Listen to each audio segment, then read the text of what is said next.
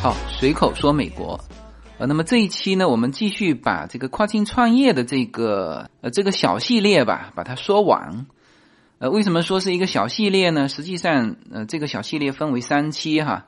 呃，第一期是在我的公众号独家内容里面发送的，叫做“我看到的中美跨境商业还是机会多多”啊，这个是这个小系列的第一期。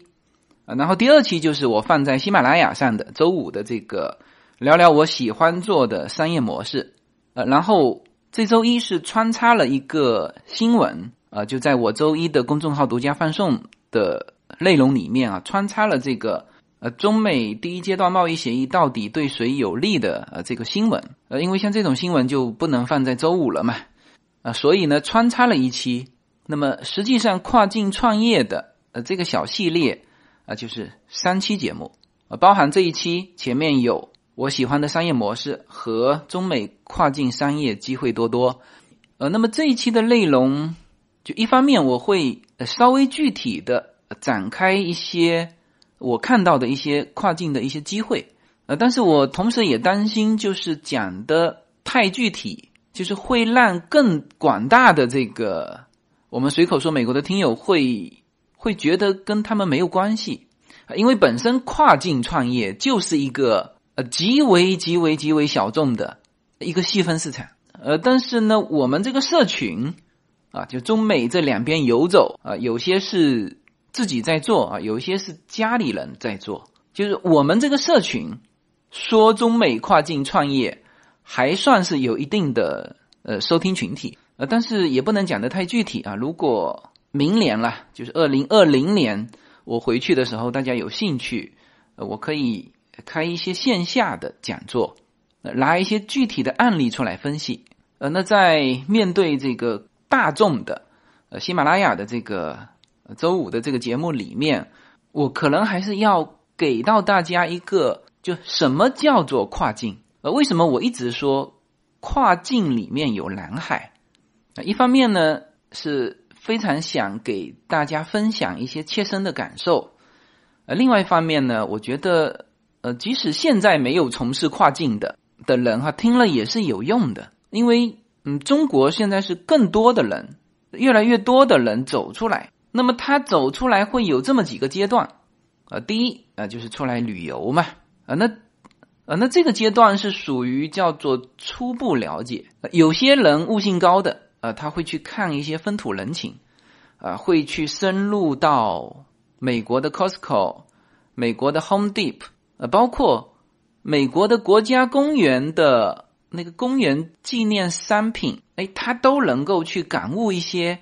呃机会，呃，但是更多的人呃，可能就是看看这个自然风光啊，所以这个是一个就是第一步的了解啊。那出来旅行这个是短期的嘛，啊，那你再怎么样。你六个月必须回去啊，所以你对美国的体会你不会很深入的有更多的了解。那么再进一步，那就是你来美国读书啊，到美国留学啊，那这里面就会第一时间很长嘛，很多孩子现在是初中、高中就来了。那么在美国这边学习知识啊，同时也融入美国这边的部分生活。为什么说部分生活呢？因为他还是在校园里的，就他还是以个人为主的，他还没有涉及到什么这个公司啊、报税呀、保险啊、孩子的教育啊、养老问题呀啊等等等等，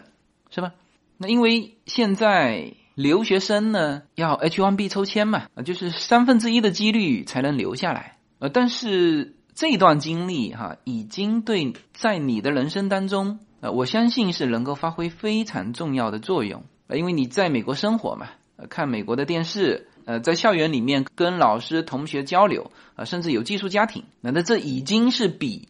短期的旅游或者是商务，呃，已经更进一步了。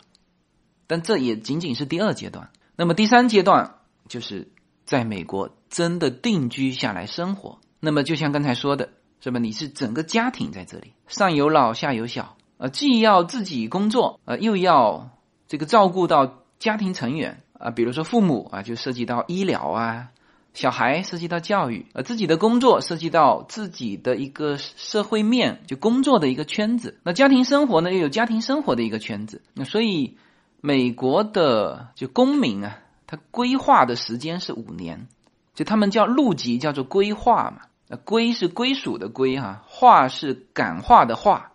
呃，就是你从一个外国人就真正变成美国本土人。呃，美国和北美就加拿大这边都是需要五年时间，他觉得你来美国五年生活在这里，你才能够真正变成一个 citizen，是吧？那这个是呃第三阶段。那有些人到了这个阶段，那就是最终阶段了啊。但是还有一个就是更更深入的，那就是你在美国创业呃，因为有些人是工作嘛，就是一直工作到退休，他没有在美国去雇人、开公司、做生意。呃，那么这个阶段当然是可以合在那个生活里面，但是我现在自己切身感受哈，就是你比如说你只是工作，那有些比如说你的社保医保公司帮你负责了，所以你问美国很多的当地人说，哎，你买什么保险？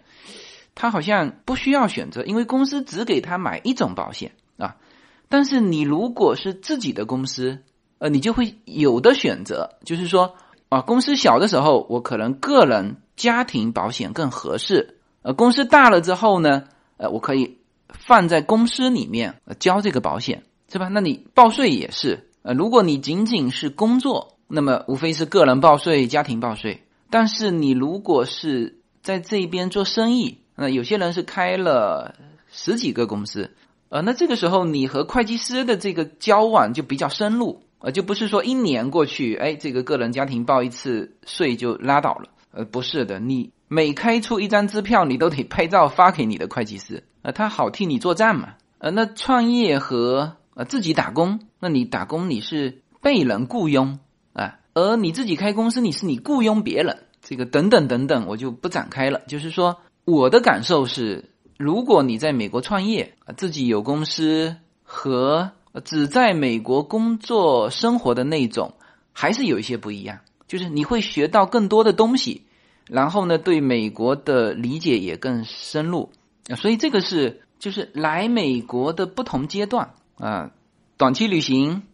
在美国留学，在美国生活和在美国真正扎根创业。那我觉得呃是有这么一个阶梯过程的哈。啊，所以大家也算是跟着随口说美国的这个节目哈。一路成长到呃现在这个阶段，就是我也在成长，然后我把这个一路的呃心路历程分享给大家。那其实大家如果一路跟着听过来的，大家也在成长。呃，所以呢，我们的听友当中哈，可能啊很多人这辈子他不会做这个什么跨境的创业的事情，但我觉得就听听我的分享啊，可能在对你对于新的领域的一些。这个探索或者去突破，呃，也会有一些呃开脑洞的地方啊，这是一方面。呃，特别是我们这个群体哈，就是我们听友的这个社群啊，随着中国继续的发展，那么我相信啊，越来越多的人他会走出来。那么你一旦走出来，呃，你就会发现，就很多的感受和我是一样的。那么，所以呢，我今天讲的这个跨境的这个内容。大家呢可以先听着，嗯，当然我希望说的生动一点，让大家记得住。然后啊，某一天你真的自己走出来开始创业的时候，你就会想起我今天聊的呃我自己的一些感受啊。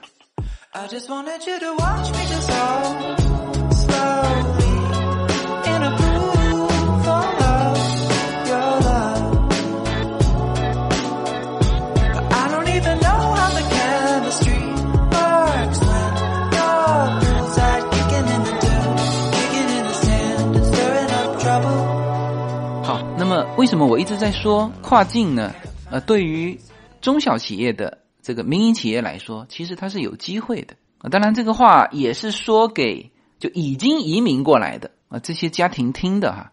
呃，实际上我觉得用“跨境”这个词去描述移民啊，对于我们现在这类人来说更准确。因为原来移民的感觉啊，这个词叫移民嘛，是从中国啊移到美国。呃，就像前一阵子啊，有一个朋友到我家里来，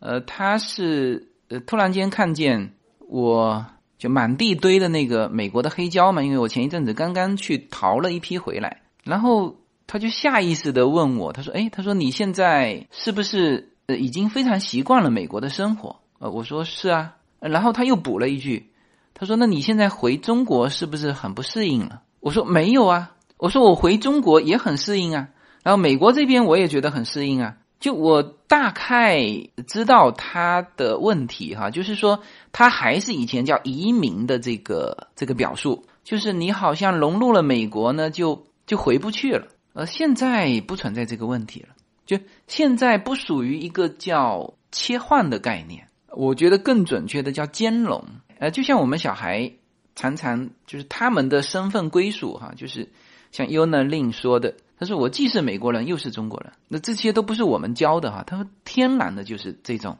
那其实，在美国的很多就是外来的，他们也都是这种感觉，没有问题的。你去问德裔美国人，他会告诉你我是美国人啊，也是德国人。那印度裔的美国人，他他会告诉你我既是印度人又是美国人。这个这个很正常哈，就是说身份归属实际上是一个到现在为止是一个兼容的感觉。那我是既喜欢美国的很多文化，那也很喜欢中国的很多文化，所以我常常跟很多喝茶的时候跟朋友聊，就是其实我对中国的东西，就是大家听我聊茶叶啊，聊瓷器，聊红木，就也是一套一套的啊。但是呢，听我聊美国的黑胶啊，美国的这些老邮票。美国的古书籍啊，也是一套一套的，这这没有问题，这是一个兼容的感觉。那所以我觉得跨境的这个词要比移民来的要更准确。那么跨境是什么呢？就是跨境是一种两栖行为，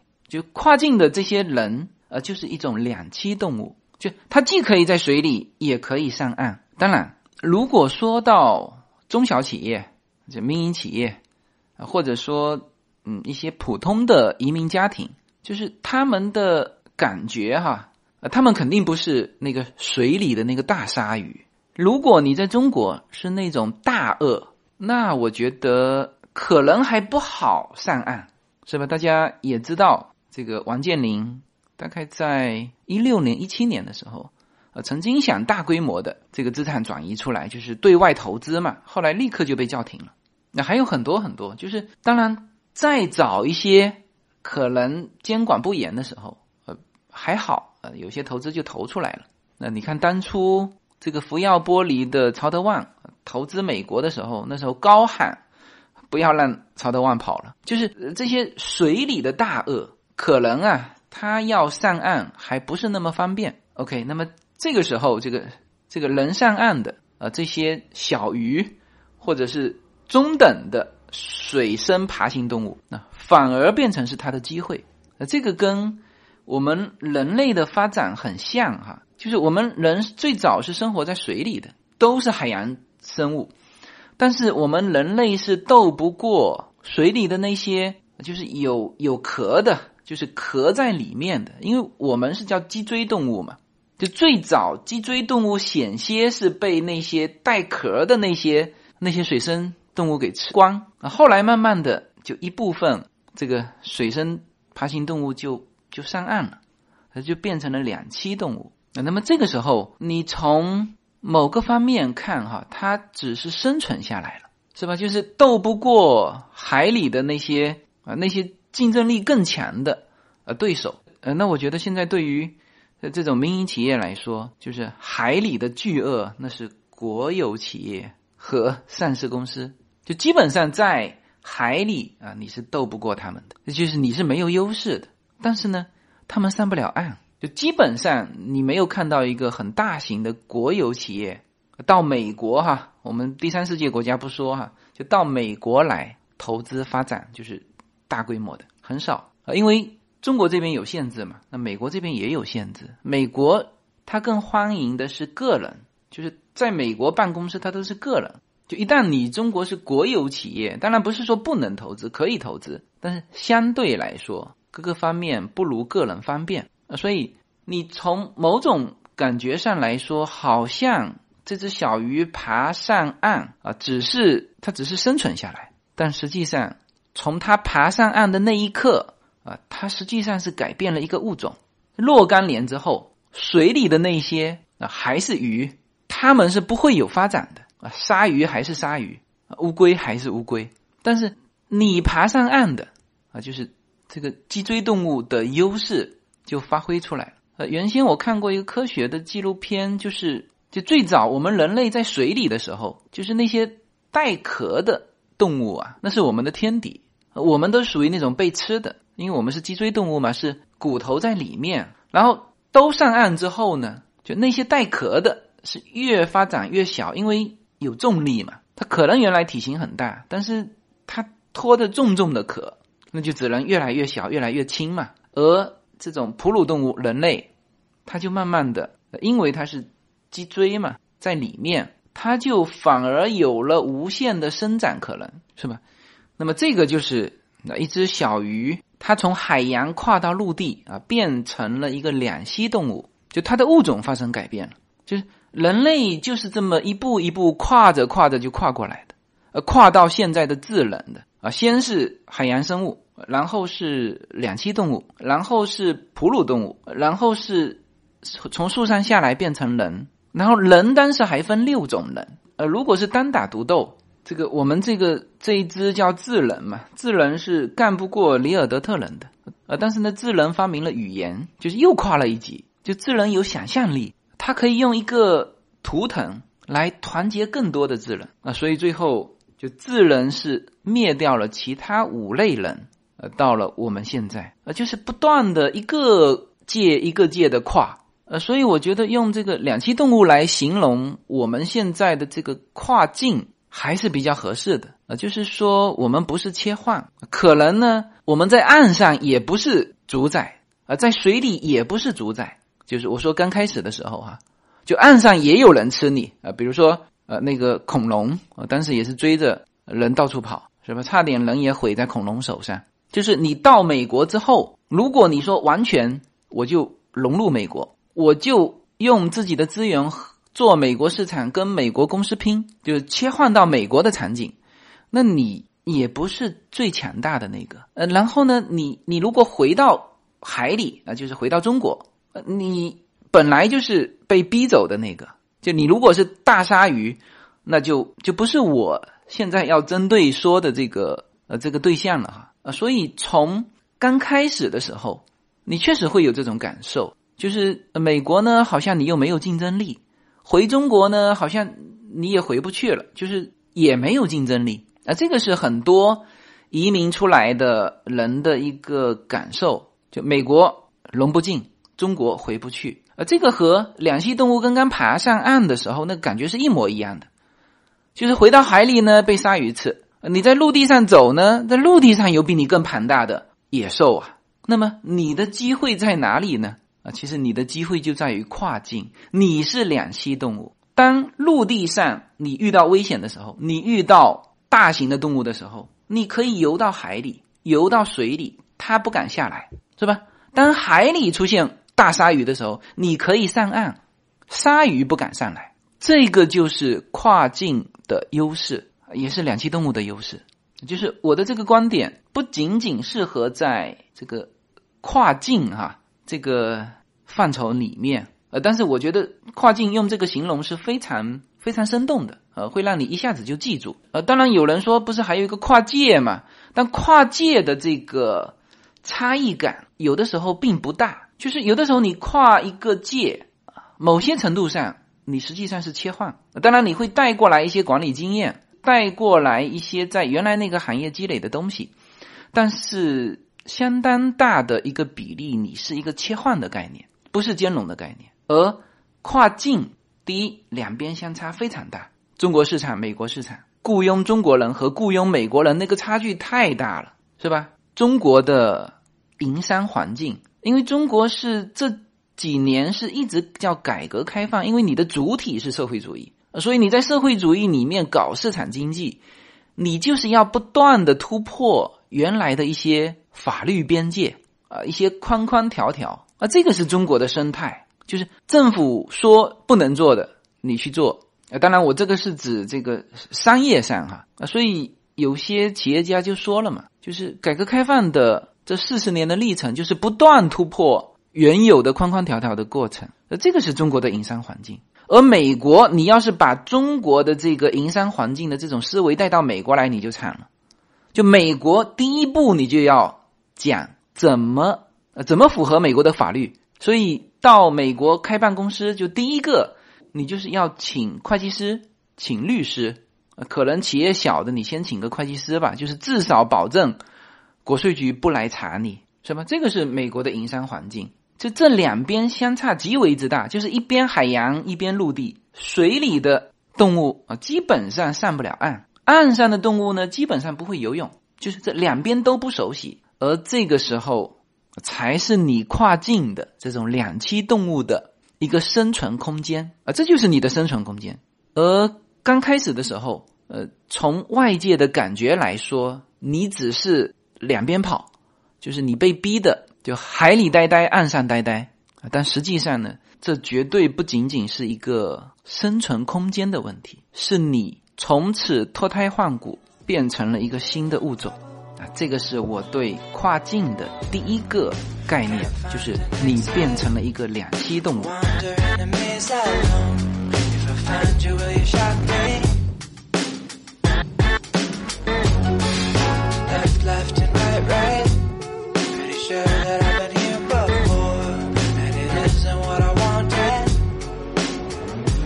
随口说，美国的听友大家好，我的新书《平行美利坚》目前已经在当当网、京东等各大网站均开始正式发售，同时在电子书 Kindle 上也已开始发售。那么这本书是随口说美国的第一本书，也是我个人第一本书。拨开迷雾看美国当下，中美两国恰是两条平行线。只有穿梭其中的人才能看清一切。希望大家支持这本书，现在就可以立刻在网上下单购到这本书。谢谢大家。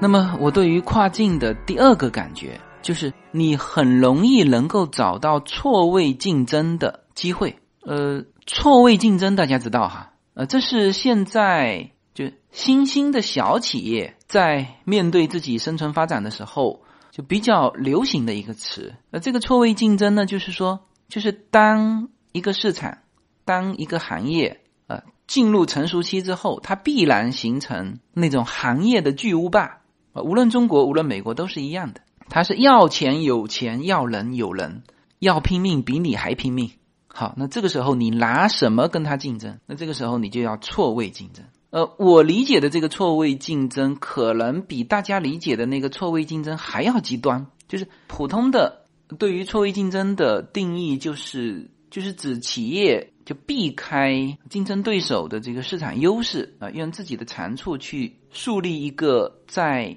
别人薄弱的领域去树立一个相对优势的一种竞争策略。但实际上，我现在说的错位竞争，我更多的说的是，就别人做的我不做，我做别人不做的，或者别人还没开始做的，呃，这个是我定义的错位竞争。但是这种错位竞争说大家都会说啊，但是你如果放在啊，全部放在中国的这个市场里面啊，就是都在海里，其实你很难找到错位竞争，呃，特别是在中国，就是全民学。MBA 课程是吧？你看现在所有的这个社科里面，应该商业是最热的啊。无论你各行各业，好像到了一定的程度，你都得去培训一个 MBA 的这个就工商管理硕士啊，然后各种帮你这个钻研怎么发现这个新兴的市场，怎么错位竞争。但实际上，大家都对中国的这个这个市场都很熟悉啊，就像之前。这个罗振宇说的，就是从一片蓝海到一片红海，就是七天时间，就一个新产品出来，七天之后就别人一模一样的产品啊，这个时候就也出来，那这个时候又是陷入到拼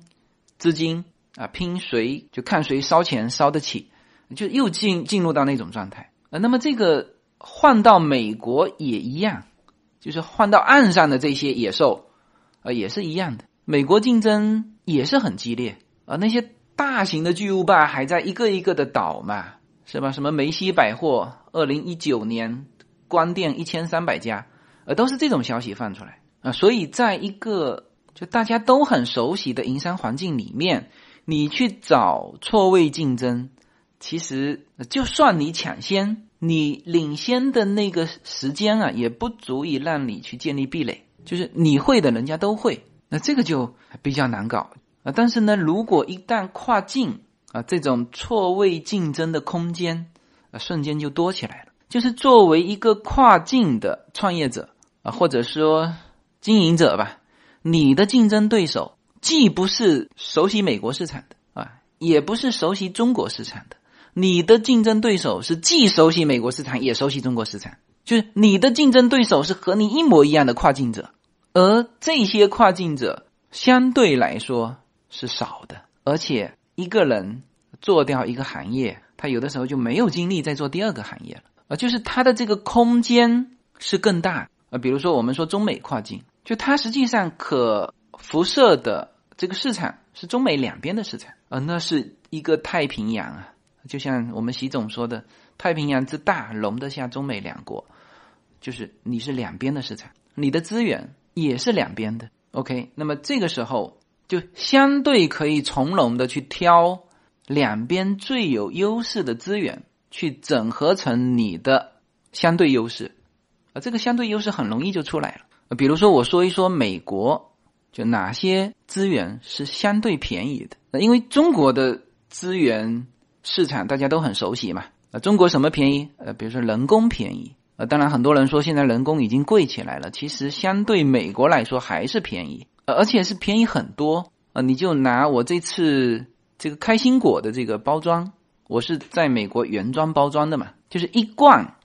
就是一美金，就本身开心果才卖多少钱啊？当然我那个开心果是顶级开心果哈，啊价值会高一点哈。这个放价值低的，它也是一美元，就它包装也是一美元啊。这个包装仅仅是手工费哈，就是他帮你开心果装进去。把这个盖旋紧密封贴那个标，呃，那中国这个包装，我听了好多的包装在中国包装的极为便宜，啊，就是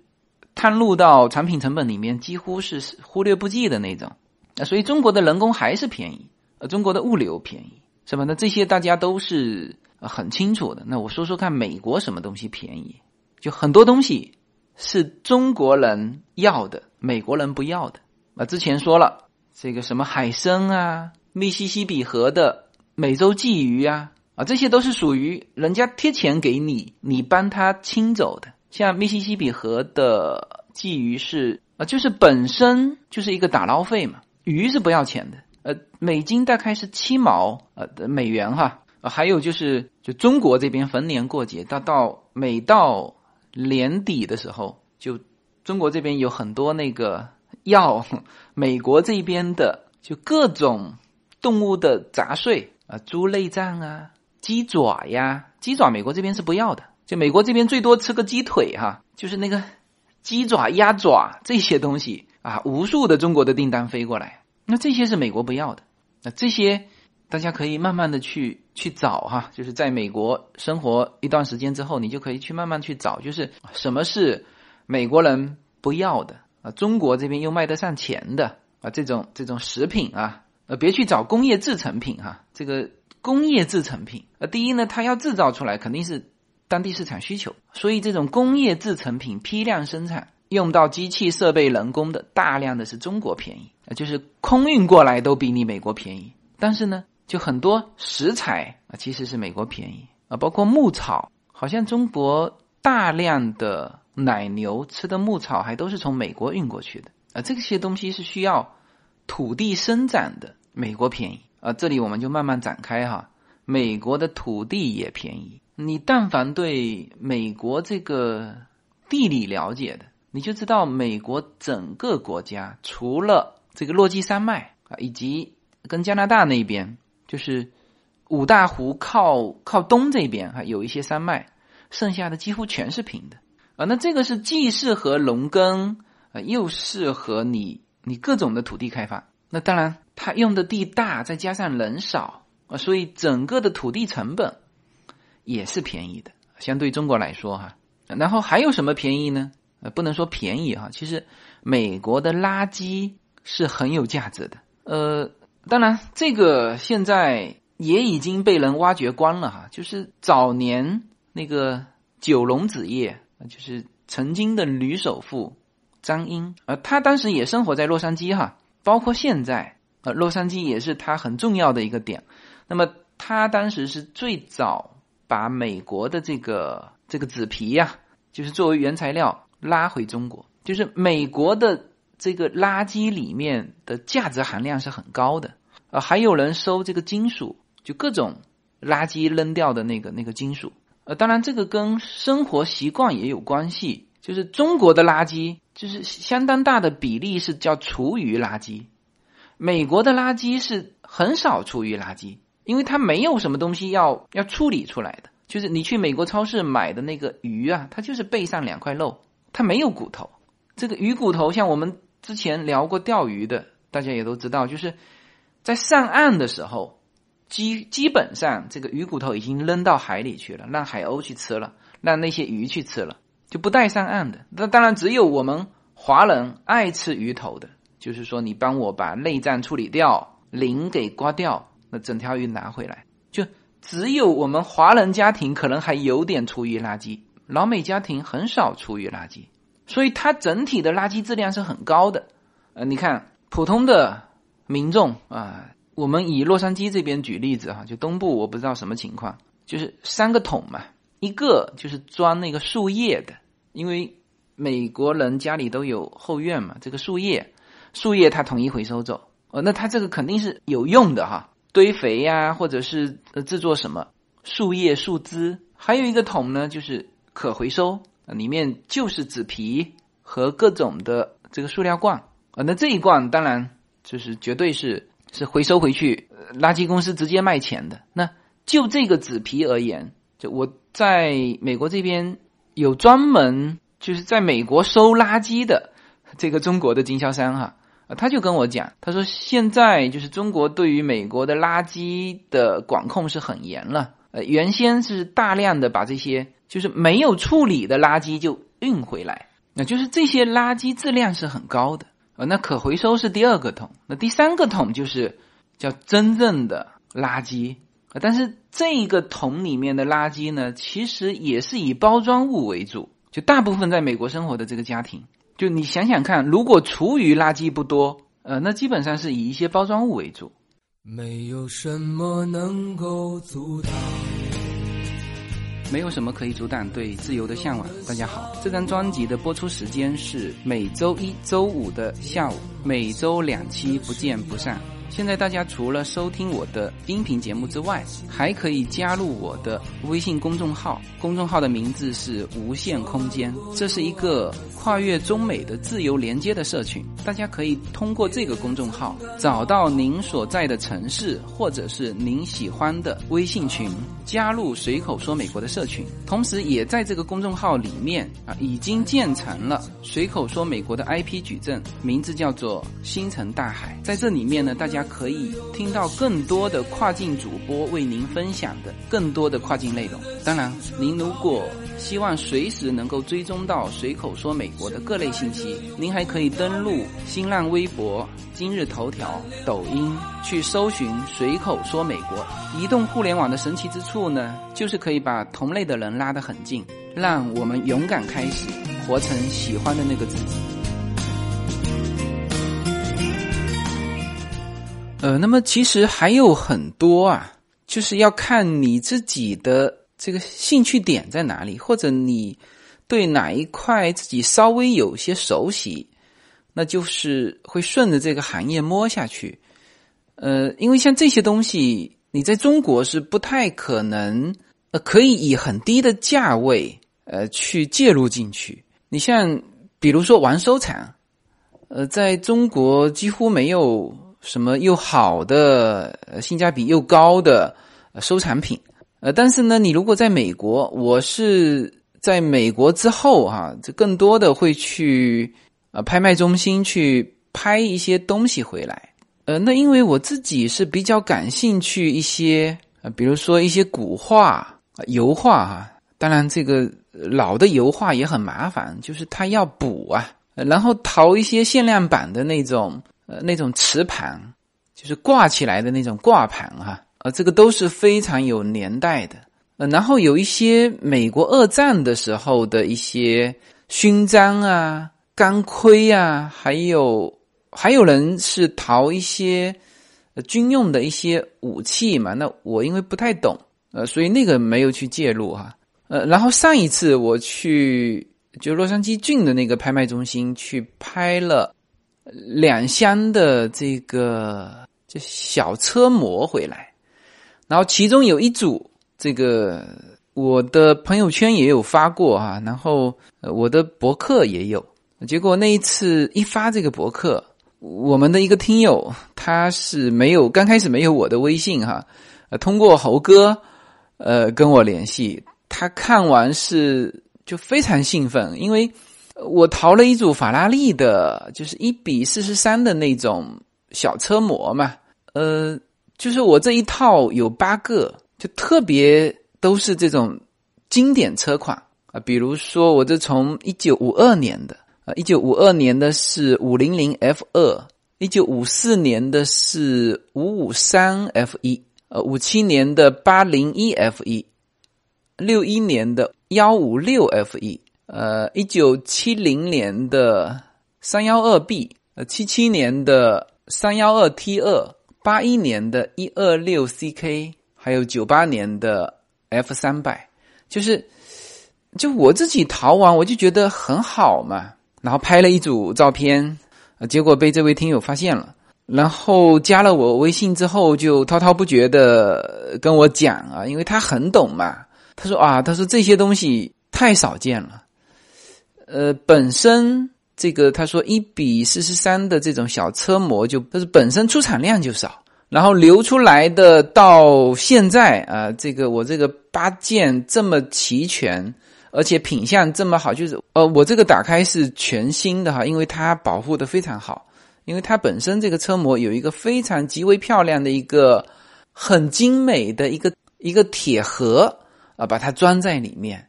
啊，所以这么多年是始终不会有变化。它这个铁盒外面其实还有纸盒，呃，很很包装的很精美的。然后他就反复的问我多少钱。那大家知道，我去拍卖中心买东西的时候，我是不跟人抢的，或者说会去找那种合适的点去举手。就是如果有一个人他一直举手，我就不举了，因为我知道他是志在必得，我们双方互相抬价，那就会把这个价格就是没完没了了。呃，基本上我会看场面哈，就是当然这个也是因为美国这些东西叫做物资极大丰富，就是你看啊，那次淘这种车模大概有大概有十几箱，就是这个时候。有一些的车模当然是价值比较高的，我记得有一箱车模好像就拍到很高的价位，是六百多还是七百多？呃，这个在我们这边算是很高的价位了。呃，但是反正我会去找一些点，就是以比较低的价钱买的。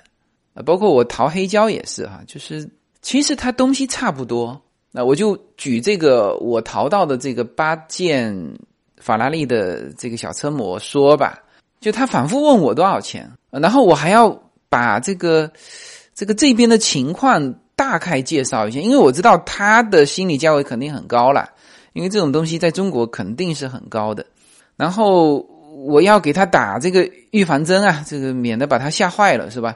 我要跟他说了半天，我说啊，我这个从来都是抄底的，然后呢这边。东西也很多，什么十几件啊，有的高的我就不去抢了。说了半天，然后我告诉他，我说我这个八件不会超过三百美元。哇，他当场下巴就掉下来了。他说这个东西立刻拿回国，放在斗鱼上卖，卖三千美元，立刻出手。我说我是不会拿来卖的啊，确实哈，就是我淘了很多东西，我觉得因为也不是说每周都有那种拍卖会，我说的是洛杉矶郡的那种大规模的拍卖会哈，然后我们也是花时间去淘来的，就是这个东西把它一次性卖出去，你说赚个一两千块钱，好像对我来说也没有太大意义。但是以后呢，我觉得可以以一种展示的方式循环用这个东西的价值，这个还是不错的。就是或者我之前说过的，就是说你你你做一个空间，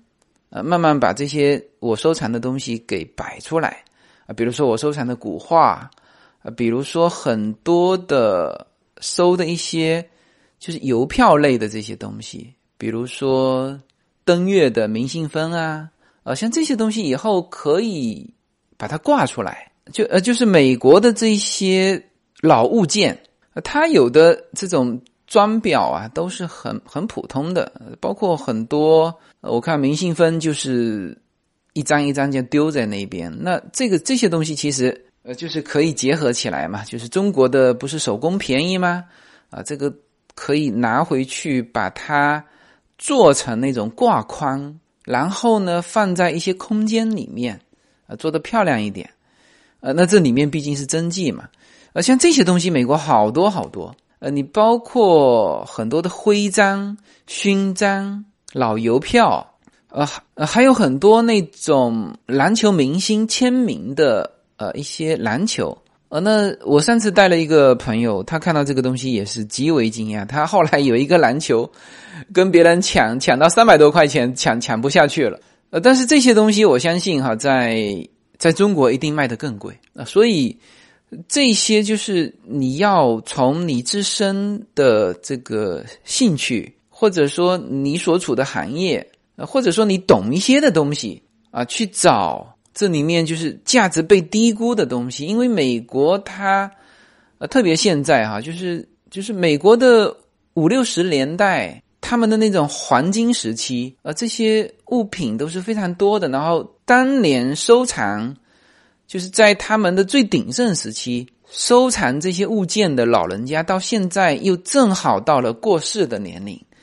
然后新一代的美国孩子呢，又都不爱这些东西。或者说他们拿了也没用，那么这个时候啊，包括老饰品，现在也蛮多人从欧洲啊去淘那些老饰品，他但是他一定要懂，他一定要把这个故事讲出来，然后拿回中国把它这个翻新一下，然后放在网络上卖，都卖出十倍、十几倍的价钱。就是说这些是什么意思啊？就是说在跨境的这个空间里面。你就会更容易去寻找到就更有优势的这种资源。你就比如说那个法拉利的那一组车模，那你在中国那起拍价可能就是三千美元，是吧？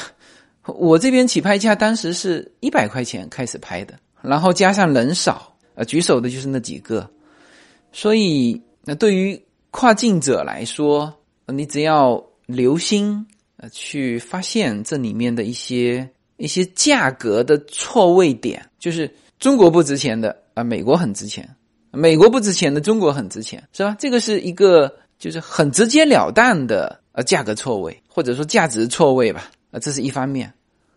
啊。那还有一方面呢，就是就是两边的资源啊，包括人才也是资源啊，啊，设计研发啊，这些也是资源啊。你看我为什么说这个在洛杉矶的孩子还是很幸福的，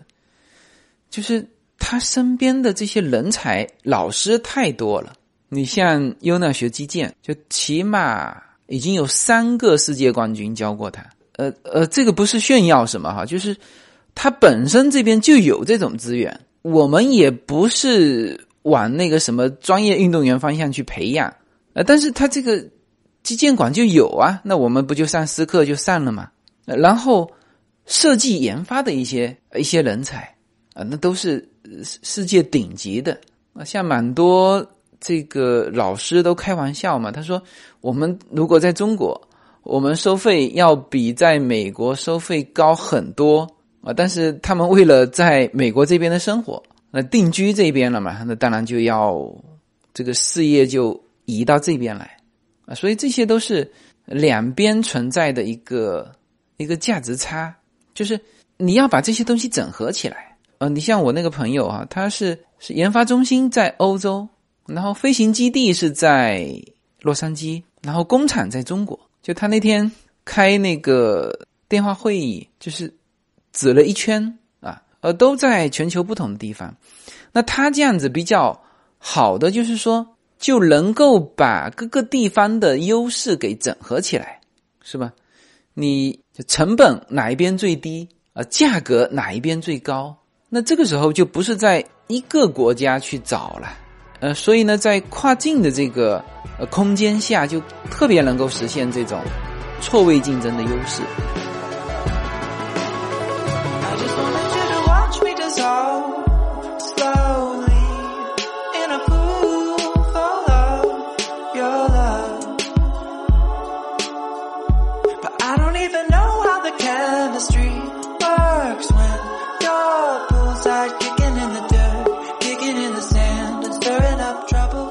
所以这个是我想说的，呃，第二点感受。呃，那么第三点感受就快速提一下吧，就是就中国的企业哈，发展到现在，其实也到了要该走出来的时候了。就是这种走出来，不是说你仅仅是把你产品卖出来，中国的产品啊，现在卖到美国的，我不说其他国家，但它卖到美国的五千多个亿，呃，但是。实际上，中国的企业投资出来的才多少呢？我看了一下数据哈，这个最高分的是在二零一六年投了，就中国哈对美投资四百六十亿美元，这个算是最多的啊。一七年是三百亿美元，到了一八年就是锐减到四十八亿美元，呃，而在此之前就是一五年、一四年，那基本上都在几十亿美元。这个几十亿美元和你的产品接触美国市场的，就是卖过来的，什么四千多亿、五千多亿，这个是不成比例的。就所以，我们现在说中国的的产品哈，就基本上都是通过中间商和美国市场接触，中国的公司是没法跟美国市场直接接触的。那所以，这个其实我个人觉得也到了，慢慢到了中国的市场走出来的时候了。啊，当然，第一步是产品走出来啊，那这个是很早就实现了啊。第二啊，但是呢，第二步你的中国公司要跟美国市场直接接触，而不是通过代理商。然后再进一步就是你公司要搬出来，那有些是把研发中心搬出来了，有些是把工厂搬出来。什么工厂搬出来？像曹德旺的这个美国工厂，它解决的问题是物流的问题，它的玻璃易碎。啊，所以他才把工厂搬出来。他他说了一堆这个呃美国的各种资源的便宜，是是啊，这个也被他整合进去了。但是最重要的还是物流成本，就是它的玻璃易碎啊，往往呃的基本上都是跟汽车企业去配套的，呃都在汽车企业旁边嘛。然后越来越多的企业在美国融资啊，就中国的企业啊，你像阿里巴巴就是在美国上市，是中国的品牌没有错。呃，那再进一步就是总部搬出来了啊。当然，美国其实就是蛮多美国自己的公司，它也没有把总部设在美国，但是实体在美国，总部有的时候也跟我们中国一样设在什么什么群岛啊。呃，其实是规避税收，但是规避税收就是美国的某一些州也能实现这个功能。那那其实我觉得还有一种，就最极端的就是。你直接在美国成立一家全新的公司，美国的品牌就是那个一看上去就是美国的品牌，你就不要是什么福耀，这一一听就是亚洲公司的名字，是吧？你直接就成立一个一听就是美国公司的美国的品牌。那其实像这种的品牌更适合你来做美国市场。你像现在抖音就做得很好嘛。就是他完全成立了一个新的叫 TikTok 啊，这个在美国很火的。当然，现在也中美贸易战之后，就是美国也开始警惕这种，因为它太火了，特别是对美国年轻市场的一个发展，就是现在都被美国的军方用来做那种征兵广告，都发在这个呃 TikTok 上，啊，所以这个都引起美国政府的高度重视嘛。就是像美国政府比较紧张的这三个公司，一个是华为啊，一个是大疆，还有一个就是这个 TikTok，就是抖音的这个美国公司。呃，它其实是一个全新的公司。呃，总体来说，中国公司走出来哈，就是到美国来投资，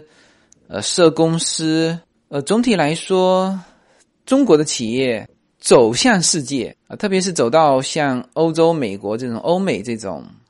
国家哈，还是偏少，而且跟跟目前中国的这个世界第二大经济体呃，已经发展到这种程度。的状态还不够匹配。你像这个中国对美投资的投资额是美国对华投资投资额的百分之二啊。那当然，这个有人说，那你这说明美国不开放嘛？其实美国是最开放的。美国二零一八年就是所有的国家吸收外来资本，美国是排第一的呀。就二零一八年，美国是。就外国在美国的投资是两千五百二十亿啊，那当然中国也不错啊，排在第二位啊，一千三百九十亿，还还是一个就是接近一半的这种单量级，是吧？就是美国的这二零一八年的两千五百九十亿里面，中国才才四十八亿啊，所以这里面的空间还是巨大的，而且在这个空间里面可以很好的。去整合全球各地的资源啊，去实现一个错位竞争的蓝海，好吧？那么呃，关于跨境创业的啊一个小系列，呃，聊了三期的内容，那么到这里呢就暂告段落。呃，关于中美跨境创业的这个内容啊，我说实话我不太清楚，就是大家的接受度。如果喜欢这个内容的，呃，可以在下面的评论区啊给我留言。啊，或者是你想了解什么方向？呃，当然要我熟悉的哈，就我不熟悉的，我就告诉你不熟悉，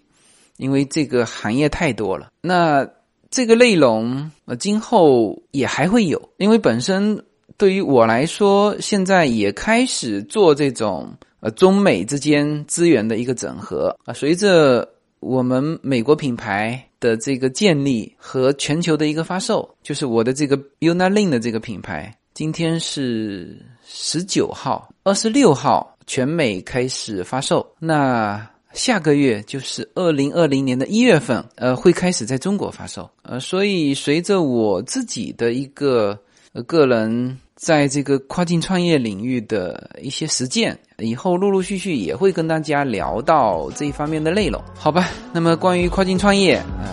这个小系列暂告段落，好吧？那谢谢大家。